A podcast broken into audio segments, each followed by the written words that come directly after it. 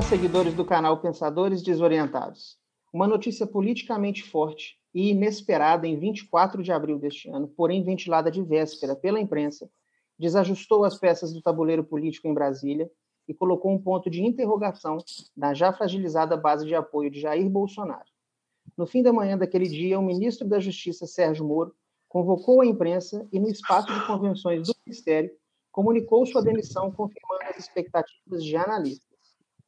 Não bastasse o peso negativo de sua saída do governo Bolsonaro, já que era considerado um dos pilares de sustentação moral do presidente perante a opinião pública, as justificativas apresentadas pelo ministro popular, associadas ao seu tom e semblante nitidamente de desgaste e decepção, fizeram analistas cogitarem a ocorrência de crime de responsabilidade do comportamento do presidente, ou mesmo um vendaval político de proporções inesperadas. No entanto, passadas as primeiras horas da comunicação do demissionário ministro, diversos cenários jurídicos, políticos e eleitorais se desenharam, colocando em xeque também a capacidade de comprovação por parte de Sérgio Moro das insinuações públicas levantadas.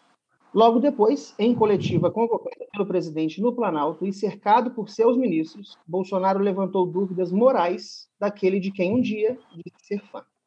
Instalou-se a guerra de narrativas, pelo menos até que as investigações da PGR apurem os fatos. Em nosso podcast de hoje, falaremos dos possíveis efeitos políticos da saída de Sérgio Moro do primeiro escalão do governo e também de questões jurídicas que devem surgir com as sérias declarações do ministro que precisam ser investigadas. Nosso tema de hoje é as implicações políticas da saída de Sérgio Moro do governo Bolsonaro. Iniciando então o nosso debate, pessoal, muito obrigado pelo pessoal que nos ouve. Hoje a gente tem um outro amigo participando das nossas conversas. Além do André, do Cristiano, do, de mim, no caso, do Igor e do Ricardo, a gente tem hoje a presença do Vitor, o nosso amigo de faculdade também. Dá um alô pro pessoal, Vitor. Boa tarde, bom dia, boa noite para quem nos escuta. Estamos aí na luta. Bacana, seja muito bem-vindo e a gente te espera para os próximos também, hein? Com certeza, estarei presente. Vamos lá, pessoal. Começando então o nosso debate, eu queria jogar uma pergunta no ar, até para o André começar a contribuir com a gente. É o seguinte: é, diante dessa introdução que a gente fez, a gente sabe que o cenário que vai se desenrolar de agora até 2022 é uma incógnita. André, na sua opinião, qual que é a principal implicação política para o Bolsonaro da saída de Sérgio Moro da sua base moral de sustentação? Boa tarde aos queridos amigos que têm nos acompanhado. É, Vitor, bem-vindo. Prazer você aqui com a gente ao pessoal aí também já está já tá gravando. Hoje a gente está com a ausência do Cristiano também, né? É, e já adiantando também para quem ouve a gente, eventualmente a gente pode ter aí alguma falhazinha é, em questão de gravação, porque estamos mais uma vez gravando via internet, respeitando quarentena, né? Pode haver alguma questão técnica, né? E agradecendo todo mundo que ouve a gente. Vamos lá. É, primeiro, Gustavo, eu acho que o primeiro ponto que a gente tem que pensar é a questão imediata da saída do Moro. Eu acho que imediatamente a gente percebe por questão não somente de pesquisas, mas por questão, é, quando a gente vai conversando com pessoas e amigos é, sobre questões políticas e vai acompanhando na internet também essa repercussão, a primeira coisa que a gente vê, que é o mais óbvio é a questão da queda da popularidade do Bolsonaro. Uma queda muito forte. A própria base de sustentação dos seguidores do Bolsonaro passa a ter uma queda, é, ao meu entender, grande. A gente vê, um, de certa forma, inclusive com, em protestos, como aconteceram ontem, um racha nessa base que o Bolsonaro tinha. É, ontem houve protesto na porta é, enquanto o Moro estava dando depoimento. Um grupo com camisa do Brasil, da seleção brasileira, bandeiras do Brasil, gritando Bolsonaro, e do outro lado, um grupo vestido é, parecido, de forma parecida, que ficou característico é, nas manifestações nos últimos anos, né, dessa base política do Bolsonaro, só que apontando um, um favorecimento ao Moro. E as duas partes começaram a se degladiar, se insultar, e algumas pessoas chegaram até vias de fato, de trocar em pancada. Né? Eu acho que esse é o primeiro ponto que a gente pode observar de imediato. E o resto, vou passar a palavra para os meus amigos e a gente vai debatendo com o tempo aí, chegando a outras ideias e outras conclusões. É muito bom, André, Gustavo, essa pergunta que você, que você nos coloca né, para essa parte introdutória do debate. E eu acho que é bem isso que você nos traz à luz. O governo Bolsonaro ele tinha dois pilares: o pilar pela moralidade e o pilar pelo liberalismo um com a figura do super-ministro Sérgio Moro e outro com a figura do Paulo Guedes. Essa saída, é, ela quebra uma, um desses pilares, porque a gente não pode esquecer que o Bolsonaro foi eleito graças a, a toda aquela movimentação de caça aos corruptos que se foi feito pela Operação Lava Jato. Se não fosse isso, e o que trouxe em evidências né, da, do emparelhamento de estatais e desvios de conduta, é, Bolsonaro nada seria, porque nunca teve expressividade no meio político para galgar um cargo como, como esse. Então, eu acho que isso fica claro que ele optou por um lado, que já é um lado que Muitos poderiam falar que já estava no histórico dele, como pessoa, como político, mas que ele vendia a sua imagem de forma diferente. Então, isso coloca em xeque e eu não vejo isso de uma certa forma como surpresa, porque se a gente nos remeter ao início do governo, desde sempre o ministro Sérgio Moro ele estava sempre sendo pressionado e fritado. E aqui eu só vou trazer quatro fatos para ilustrar como que foi o que da forma que eu vejo que o ministro Sérgio Moro já estava desgastado por não ter uh, tido a sua promessa realizada de carta branca e de total autonomia para conduzir a pasta. E os quatro fatos que eu trago para ilustrar isso é, desde o início, o primeiro, a, a primeira proposta dele da lei anticrime, né? É, nunca teve uma, um respaldo e uma interferência por parte do governo, do, do Planalto. Então, ele, ele, Sérgio Moro, tentava lutar sozinho junto com o Congresso e diretamente com Maia para tentar passar suas, suas propostas. Logo depois, uh, o Bolsonaro transfere o CARF para posteriormente para pasta da economia do Paulo Guedes e agora a pasta está no Banco Central, então tira uma autonomia muito grande da parte de fiscalização financeira. O terceiro, posteriormente, em reunião com 27 secretários de segurança, eles propõem quebrar a pasta, a pasta do Ministério da Justiça e Segurança Pública, ele propõe fazer uma divisão, criar duas pastas. E o quarto, é... e não. Agora está me fugindo aqui qual era o quarto. Mas enfim, eu vou me ater a esses três, que eu me esqueci qual seria o quarto. Mas isso demonstra toda essa promessa, o que foi dito, mas na prática acaba que não foi feito. Então eu acho que já está uma situação insustentável que a gente vai ver agora com essa com esse depoimento agora recente, assim, o um inquérito do PGR, quais vão ser as consequências disso tudo. É, vamos passar a palavra para o Ricardo agora. Ricardo, além disso que eu propus no debate, você acha também que, é, de fato, estão postas as condições favoráveis para que o Centrão comece a parasitar o governo diante do, da fragilidade popular do Jair Bolsonaro? Você acha que as condições estão postas? É o momento para o Centrão começar a mostrar o balcão de negócio? Cara, eu, na verdade, eu também, eu acho, eu acho sim, mas o que eu penso mais, eu queria fazer um comentário sobre em cima do que o Igor falou, É, eu não sei se vocês assistiram ontem o debate da, do Ciro com a Moedo na CNN. Vocês chegaram a assistir? Não, eu não, não assisti. Eu vi um pedaço. Teve uma, uma coisa que o Ciro falou que me fez pensar muito. Ele comenta justamente essa questão do Moro falar que ele não estava tendo autonomia na pasta.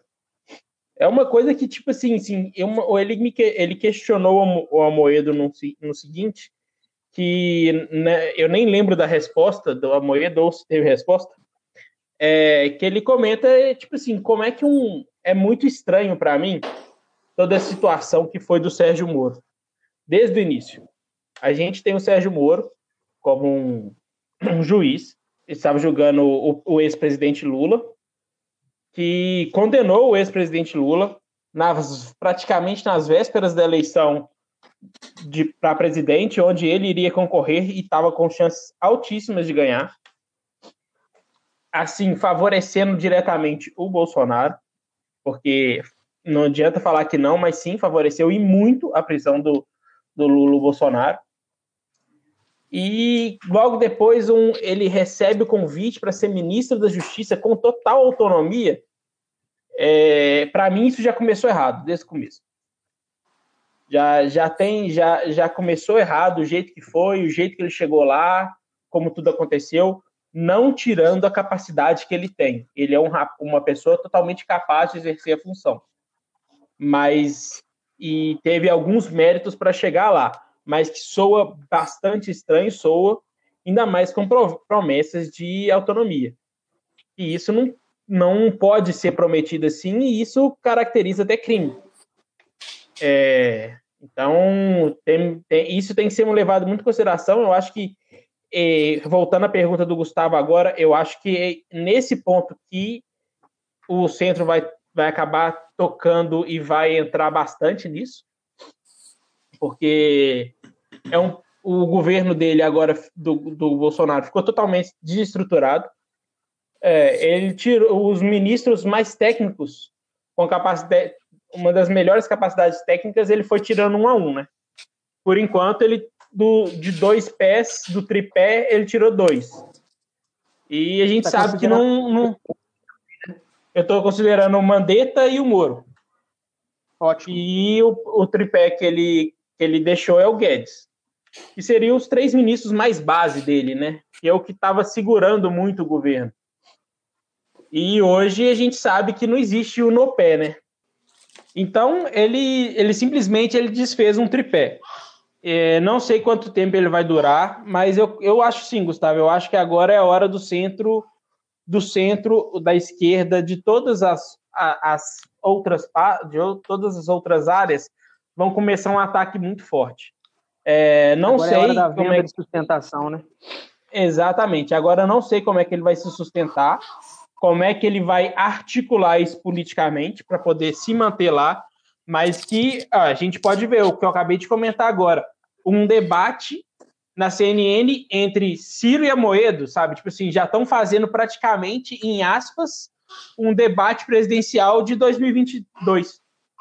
Muito nada bem. mais é do que é, nada mais é que um debate que vai que, provavelmente dos dois maiores candidatos em 2022. Não sabemos, mas praticamente isso.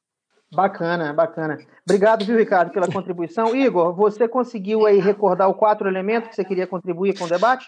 Isso, sim, Gustavo. Obrigado pela oportunidade. Desculpa aos ouvintes aí pelo lapso, mas é o ponto central da nossa discussão. O quarto elemento seria a pressão que o Sérgio Moro já vinha tendo desde meados do ano passado para a troca do diretor-geral da Polícia Federal. Então, os quatro elementos é, que configuram né, essa, essa, essa briga entre esses dois atores aí que já vinha há algum tempo, desde o início.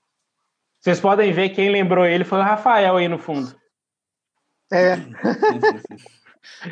tá aqui acompanhando o nosso, nosso debate.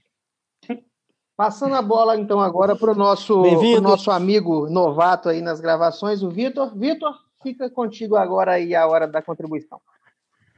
Bom, boa noite, senhores, boa noite, ouvintes. É, traçando um paralelo aqui do que, que o Igor falou, né? Que eu concordo plenamente é que o desgaste já não vem de agora, né? Culminou na a gota d'água agora, que foi o comando da Polícia Federal, mas que ele já vinha desde quando o COAF foi retirado do Ministério da Justiça, né, com a sanção do juiz de garantias, é, limitação de delação premiada, a questão do CARF, a lei do abuso de autoridade, é, os membros do CAD, né, a própria nomeação do Augusto Aras, né, que na, na sabatina dele, ele foi crítico né, dos da Lava Jato. A questão do André Luiz Mendonça, que é o ex-assessor do Toffoli, né, que, que agora é o, o nosso advogado-geral da União. E culminou na gota d'água, que foi a questão do, comando do PF. E não era um desgaste que foi de agora e já vinha acontecendo. E a gota d'água resultou na, na, saída do, do então super-ministro, né, Sérgio Moro. E a questão que eu vejo política nesse sentido é que talvez aconteça uma aproximação maior do Bolsonaro, do presidente da República, com o Congresso, no sentido de que alguns parlamentares veem o Sérgio Moro como inimigo. E talvez presidente da República e parlamentares tendo um inimigo em comum seja uma conexão de aproximação entre ambos. Essa questão política, nesse sentido mais odierno, assim, mais atual, é que talvez essa aproximação com o Congresso seja convergida nesse sentido de ter um inimigo em comum, tanto o presidente da República quanto os parlamentares que veem no Sérgio Moro essa né, que ele exagerou na questão do, do, processo contra o Lula, dos métodos de, de prisão coercitiva, né? prisão coercitiva não, qual era o nome? É... Condução coercitiva. Condução coercitiva, isso. E que vem na, na Lava Jato certo exagero, assim, e certa é, parcialidade, né? Então, eu creio que talvez essa questão colocada pelo Gustavo da aproximação com o Centrão ela seja bem visível a partir de agora. Aí é isso. Cara. Bacana, bacana. Eu queria, eu queria só encerrar essa primeira fase aí da nossa discussão, é, colocando um dado que valida exatamente o que o André disse no início da roda, que é a pesquisa Datafolha, por exemplo, mostrando agora em abril, uma pesquisa de abril, finalzinho do mês, mostrando que a avaliação do governo Bolsonaro tem é, a, a, parte que fala de ruim ou péssimo, né, cresceu de 36% da pesquisa de dezembro de 2019 para 38% na de abril de 2020. Mais emblemático ainda mostrar que quando se pergunta para a pessoa sobre a avaliação da capacidade do presidente de liderar o país, na pesquisa feita entre 1 e 3 de abril, 44% diziam que não havia nenhuma capacidade por parte dele de fazer isso. Na pesquisa feita no dia 27 de abril, esse, esse valor já sobe para 49%. E para finalizar, validando exatamente o que o André falou, que eu acho que é muito é, pertinente, é a opinião das pessoas sobre a troca de acusações entre Bolsonaro e Moro no dia que ele é, pediu demissão e logo em seguida o presidente Bolsonaro convocou uma, uma coletiva de imprensa para dar a sua versão, mostrando que mais de 50% das pessoas confiam mais na palavra do Sérgio Moro. O que a gente pode entender de tudo isso, senhores, é que, de fato, é, 2022, a eleição geral de 2022, ela está, de fato, no radar do Sérgio Moro, ela não está descartada. E eu acho que uma frase dele hoje, colocada no Twitter, mostra isso com muita tranquilidade. Ele, com uma oração simples, sem pontuação, corrida, dizendo o seguinte: há lealdades maiores do que as pessoais. Eu acho que esses dois elementos nos dizem muita coisa do que vai vir daqui para frente no samba dessas peças aí no xadrez da, da política nacional. E eu quero passar para frente, se vocês me permitem, que eu queria introduzir um outro debate que eu não sei se vocês tiveram acesso, que é o seguinte: vocês viram que a nomeação do Ramagem, antigo diretor da ABIN, para o cargo de chefe da Polícia Federal foi derrubado pelo ministro é, é, Moraes do STF, né? Alexandre Moraes. Alexandre de Moraes. E eu tive, eu tive é, é, uma curiosidade muito grande a respeito desse assunto e fui pesquisar o tanto que essa situação se tornou controversa. Muita gente validando as decisões e os argumentos do Alexandre de Moraes para que ele não permitisse que a nomeação vingasse, e muitos juristas, repito, juristas, dizendo que, em função dessa nomeação ser uma condição privativa do presidente da República, não, não deveria haver ativismo jurídico nessa situação.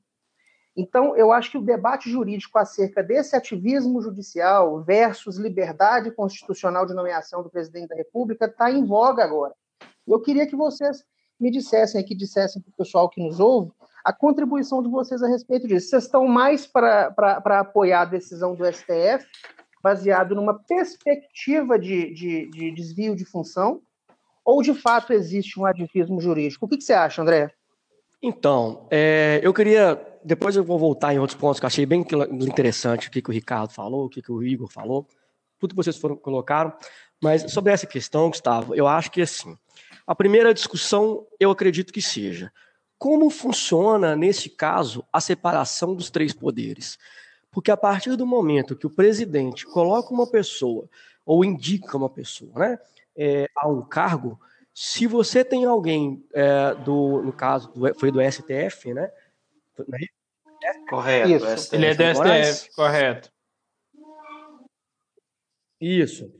É, ele intervém, é um poder interferindo no outro poder. Então você passa a mexer em uma estrutura da divisão de poderes de uma forma que talvez, na visão de algumas pessoas, seja um pouco temerária. É, qual que é o problema que eu vejo nisso tudo? Por mais que eu entenda que sim possa haver é, esse, essa discussão, é, a gente tem que entender que a pessoa que está sendo colocada no cargo ela está sendo altamente questionada por questão de intervenções em coisas que são críticas dentro do governo, em investigações que são críticas dentro do governo, que podem afetar o presidente e os seus filhos, né? Podem afetar diretamente a família do presidente e a governa o governo e a governabilidade do presidente Jair Bolsonaro. É, acho complicado que o Bolsonaro, por exemplo, levantou a questão, poxa, por que que estão intervindo em tirar ele se antes ele estava na ABIN? Se antes ele tinha capacidade, ele se não havia problema a, a, na indicação dele na poderia ficar agora, na né? Né? Se, exato, exato. Por que que tem agora? Bom, a pergunta do Bolsonaro, para mim, ela é vazia, extremamente vazia. A retórica do Bolsonaro, na minha opinião, em muitos pontos, ela é extremamente vazia. E isso é um, é um ponto que deixa bem claro para mim o tanto que Bolsonaro costuma fazer perguntas que chegam a ser quase retóricas. Em um momento ele está falando sobre um cara que estava num cargo da ABIN em um momento determinado, e agora ele questiona este mesmo cara entrando em um outro cargo, em um outro cenário, onde há uma possibilidade de intervenção em investigações que são críticas e que envolvem o próprio presidente. Então, eu acho que existem várias questões que a gente precisa avaliar neste caso e que são controversas. Eu acho que é, não só o entendimento jurídico, mas eu acho que a gente perpassa a questão jurídica para também fazer questionamentos que são morais e éticos. Né? É, vou passar de novo para vocês e ver o que vocês acham dessa opinião, é, dessa, desse fato. Mas eu acho que a gente não, tem, não se atém somente ao jurídico. De, é, depois eu vou até voltar para poder falar em questão de moral e ética, em cima do que o Ricardo falou, do Moro. Né? É, questionamentos sobre o Moro, é, é, é, moral e ética, inclusive durante o julgamento do Lula na Lava Jato. Depois a gente volta a falar sobre isso aí. Só colocar essa pulguinha na orelha. É, sobre... orelha, tá pra, Igor, só para é, é, contribuir aí, eu queria passar para você o que está escrito na deliberação do, do Alexandre de Moraes a respeito dessa justificativa dele. Que ele fala exatamente que não é objetivo do Poder Judiciário é, moldar o comportamento da administração pública, mas, veja o que ele diz, abre aspas, o direito administrativo permite ao judiciário impedir que o executivo molde a administração pública em discordância a seus princípios e preceitos constitucionais básicos, pois a finalidade da revisão judicial é impedir atos incompatíveis com a ordem constitucional, inclusive no tocante a nomeações. Vamos lá, contigo. É, não, ótimo. E eu acho, eu, eu consigo entender os dois lados, aqueles que defendem que a decisão do eminente ministro foi uma decisão é, é, né, acima do que do que deveria, uma, uma invasão de prerrogativa, de, de poderes. Mas eu quero trazer aqui à luz é, que essa decisão do, do Alexandre de Moraes, ela já tem um precedente. Já existe uma jurisprudência dentro do STF, que é a gente voltar um pouco. A, o ministro Gilmar Mendes já suspendeu a nomeação da Dilma pela nomeação do, do ex-presidente Lula na Casa Civil. Por quê? A justiça, ela é vedada, mas ela não é cega. Então eu acredito que e aí vai de acordo com quem está julgando, que é o juiz do caso. Ele ele tem a prerrogativa de apesar, né, do inquérito, da, de tudo que veio à tona ainda não ser ah, o fato concreto já ter sido sentenciado ou julgado, mas nos dois casos nos remete a suspeitas gravíssimas de interferência que fere essa questão da impessoalidade e da imoralidade. E isso também não é diferente com essa nomeação uh, do Bolsonaro com um delegado da Polícia Federal que é da sua extrema confiança e dos seus filhos. Então, isso acredito que o Alexandre de Moraes e ele teve todo o apoio dos seus pares que elogiaram tal decisão, que é mais uma derrota também para o Bolsonaro, porque ele nesse caso ele já viu que independente da decisão ter sido monocrática, que ele inclusive cita isso em discurso, ele já já tem o feeling que mesmo em plenário ele não teria sucesso porque os demais ministros também enxergam dessa forma. E retratando, igual eu disse, com essa jurisprudência da nomeação da Dilma para o Lula na época. E visto isso, é, eu acho que é até bizarro comparar uma agência de inteligência que ela é extremamente focada em gerar assim, relatórios, informações ao, ao presidente da República, que é a ABIN, com um, um órgão de Estado. Polícia Federal não é um órgão de governo, igual a ABIN, é um órgão de Estado. Então, então é isso. Muito bem colocado. é incabível qualquer tipo de, de interferência ou qualquer qualquer que seja.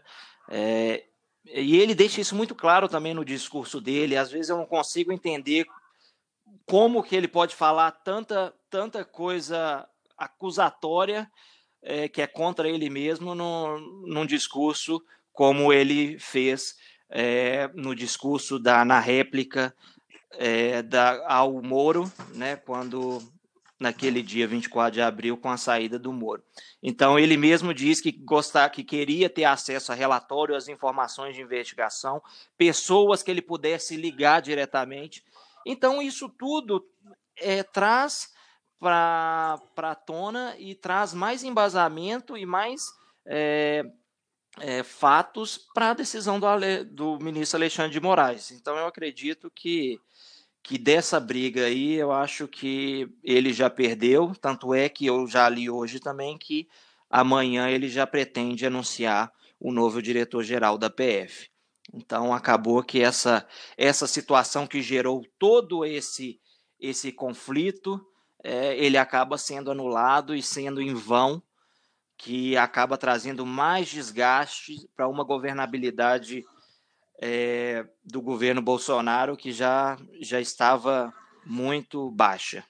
Ricardo, e a sua visão, meu caro?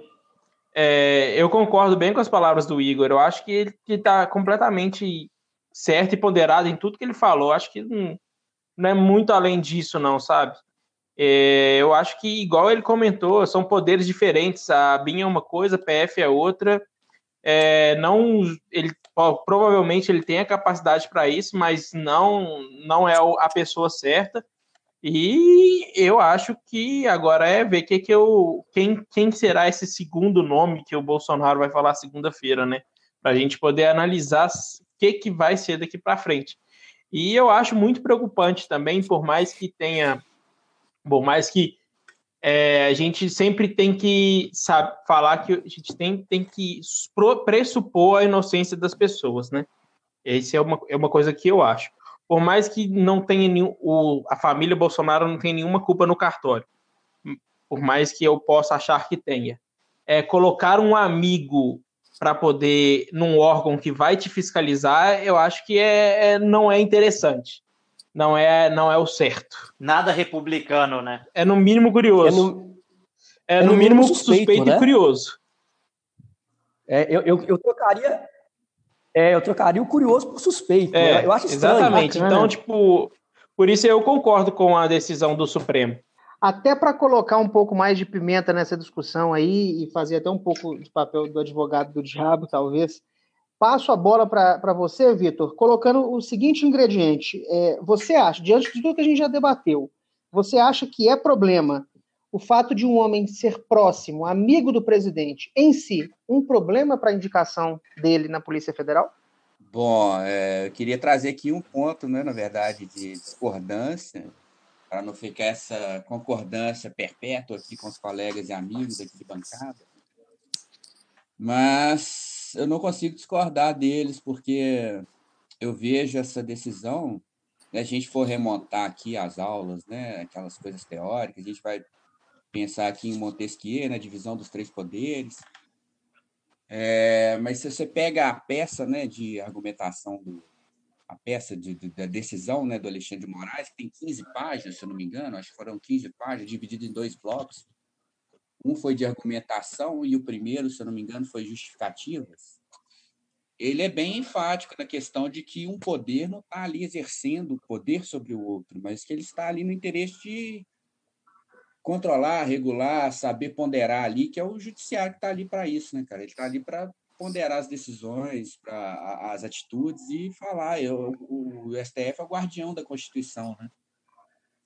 Nesse sentido, é, esse, esse impedimento né, do, do diretor-geral da PF, é, eu não vejo como se você pega a peça de a, a, decisão dele, eu não vejo como ativismo jurídico, porque ele foi bem técnico. Ele, aliás, pode até ser por ativismo jurídico, mas ele teve digamos, competência ao fazê-lo, porque, com um parecer extremamente técnico, ele sequer menciona na peça dele essa questão da proximidade com os filhos, daquela questão da foto. Não tem isso. Ele pega a questão técnica do que foi passada do Moro para o STF para o STF, não, da denúncia do que estava na mídia, porque, aliás, o depoimento agora acabou de acontecer na, na PF, está em sigilo de justiça. Isso. Mas o que, que ele tinha, teve acesso a, ao momento momentâneo ali, ele usou aquilo, ele usou a proximidade de amizade, qualquer coisa do tipo.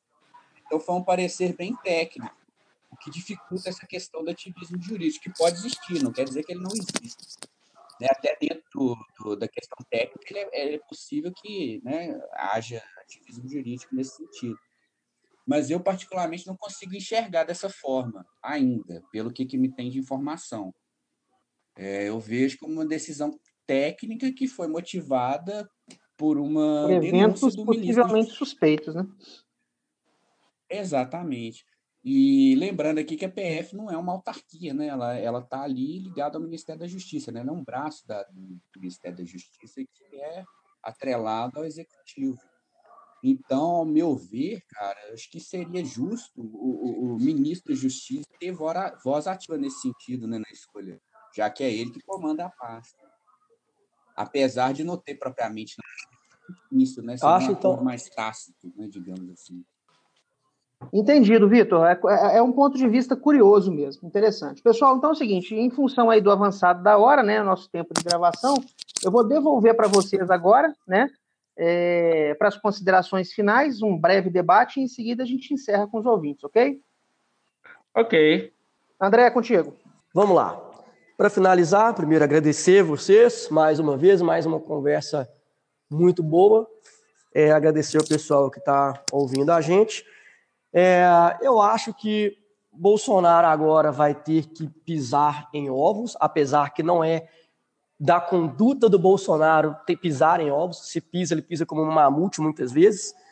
É, ele é, em muitas, muitos pontos, agressivo.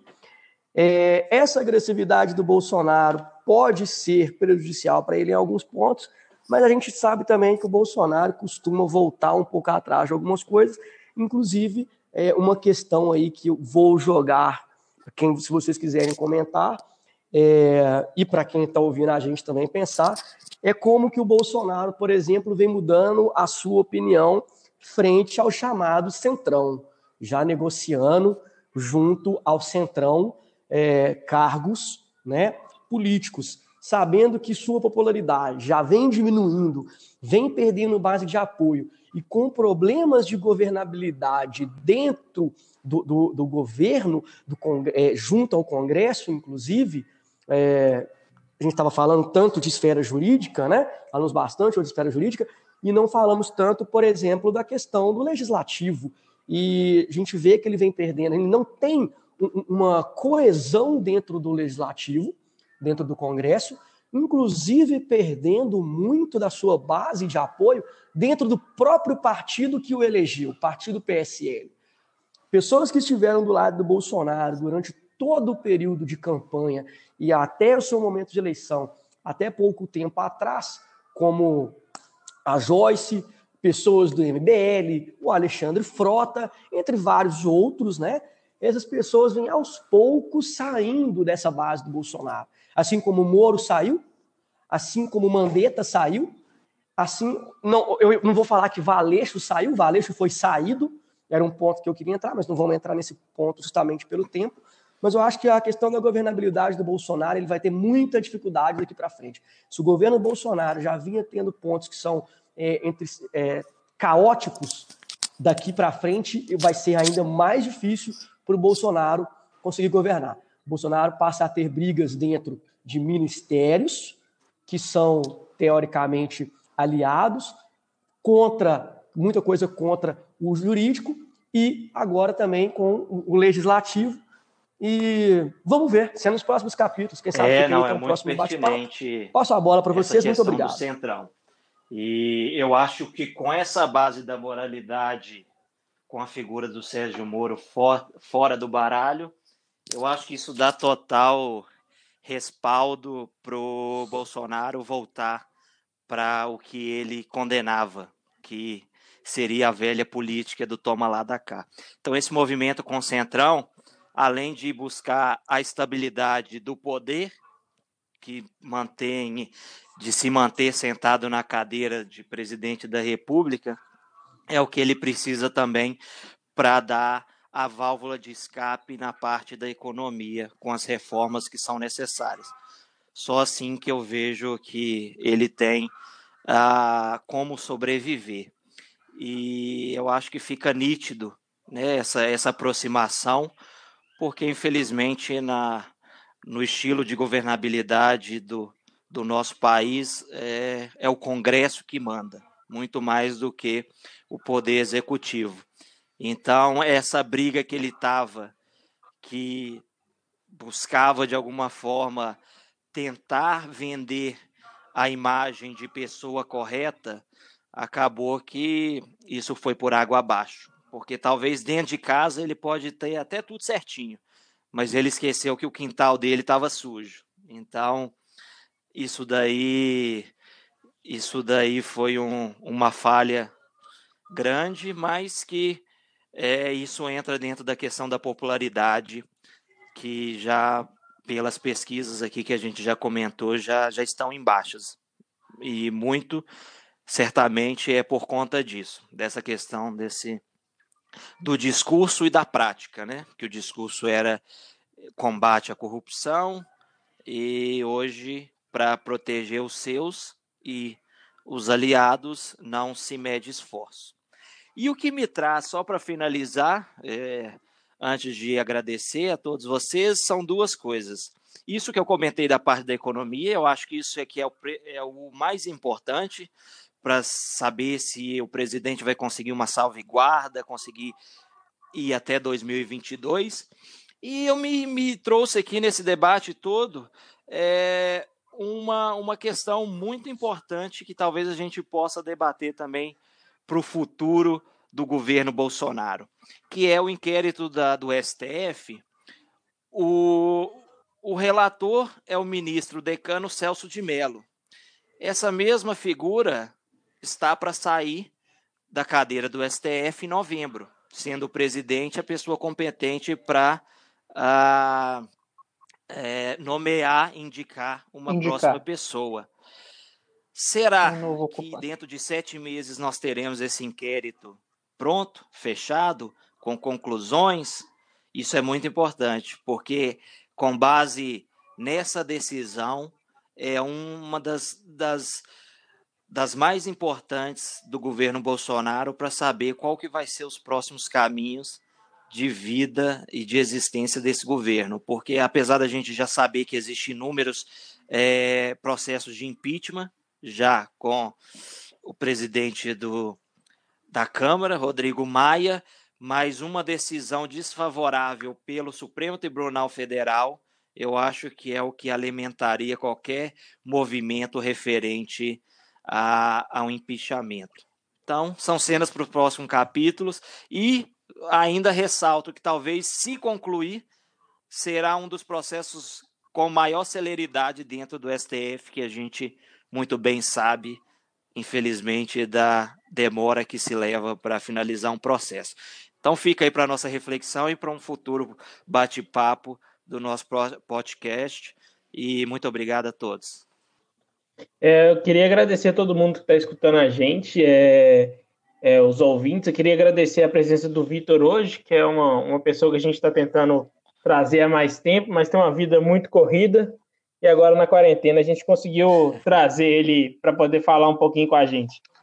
É, eu acho que o que eu vejo é, o, é, essa questão que o André falou do Bolsonaro tentar se associar ao centro o máximo possível pela sua queda de popularidade e o que eu estou vendo também, é igual já foi citado aí, essa agitação já para 2022, né? É uma agitação onde a gente teve um debate agora entre Ciro e Amoedo, coisa que praticamente seria um debate de, presi de presidenciáveis. A gente vê o Moro aí, que é igual o Gustavo comentou, ainda não sabemos de nada, mas caminha muito para poder ser um candidato também, um futuro presidenciável. A questão é como é que a gente vai encarar isso, como é que a sociedade vai pegar isso e vamos ver como é que vai ser a reação a isso, porque o que eu a minha o que eu penso é vários bons candidatos, não que eles sejam excelentes ou sejam os melhores, mas se tivermos vários bons candidatos, dilui muito o poder de voto, às vezes dando possível reeleição para um. E que tenha uma base mais fervorosa, de, de, diferentemente dos outros. Então, eu acho que agora é um momento bom para traçar estratégias para 2022, é, tentar se aproximarem mais essas, essas pessoas, esses futuros presidenciáveis, para poder mais para frente ter um, ter um embate legal.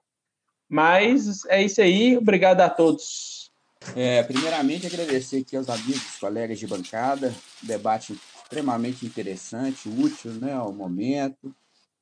É um momento difícil que a gente vive no país, a gente está tendo crise política, crise econômica, somada a uma epidemia, uma pandemia, né? E junto a isso aí, nós estamos vendo o caminho está meio nebuloso, ainda está muito embaçado, com várias variáveis a serem percorridas ou serem é, terem um caminho convergente, mas o que eu estou vendo até agora, nesse sentido, é de que provavelmente eu, eu vislumbro aqui uma certa aproximação do presidente com o parlamento na questão daqueles parlamentares que também veem no Sérgio Moro um inimigo em comum. Aí o que o desenrolar disso, as cenas dos próximos capítulos é que está o X da questão, né? E a gente só vai saber. Não vou aqui tentar fazer nenhum exercício de futuro, futurologia, mas o, o, desenrolar dessa questão fica com o depoimento que vai vir à tona da PF, com a, né, vamos ver se, igual o Igor comentou, se a morosidade do, do, da justiça, se ela vai ser morosa, se ela vai acelerar, vai, vai haver celeridade no processo. Então, são questões futuras que ficam para um próximo podcast. Agradeço a participação de todos, os comentários foram muito agregaram muito no conhecimento. E boa noite aos ouvintes, boa tarde ou bom dia, dependendo da hora de quem escuta. Estamos aí na luta. Valeu, gente. Abraço. Ótimo, ótimo, senhores. É, vamos encerrar então, né? Muito obrigado, André, Igor, Ricardo e principalmente o Vitor, né, nosso convidado da noite. Espero que faça parte do nosso grupo daqui para frente pelo debate. Vou votar, votar, votar. E a você que nos ouve, muito obrigado pela paciência e confiança, pela densidade da nossa discussão aí, em razão dessa novela entre Moro e JB ainda gerar muitos capítulos ainda. A gente certamente vai voltar nesse assunto no próximo podcast, tá? Não se esqueçam de seguir a gente nas redes sociais, não esqueçam de seguir a gente no ah, Facebook, sim. no Instagram. Um grande abraço para vocês e até o próximo programa. Valeu! Só lembrando aqui, Gustavo, que a gente queria ficar aqui uma hora falando, mas a gente precisa encerrar. Um abraço a todos.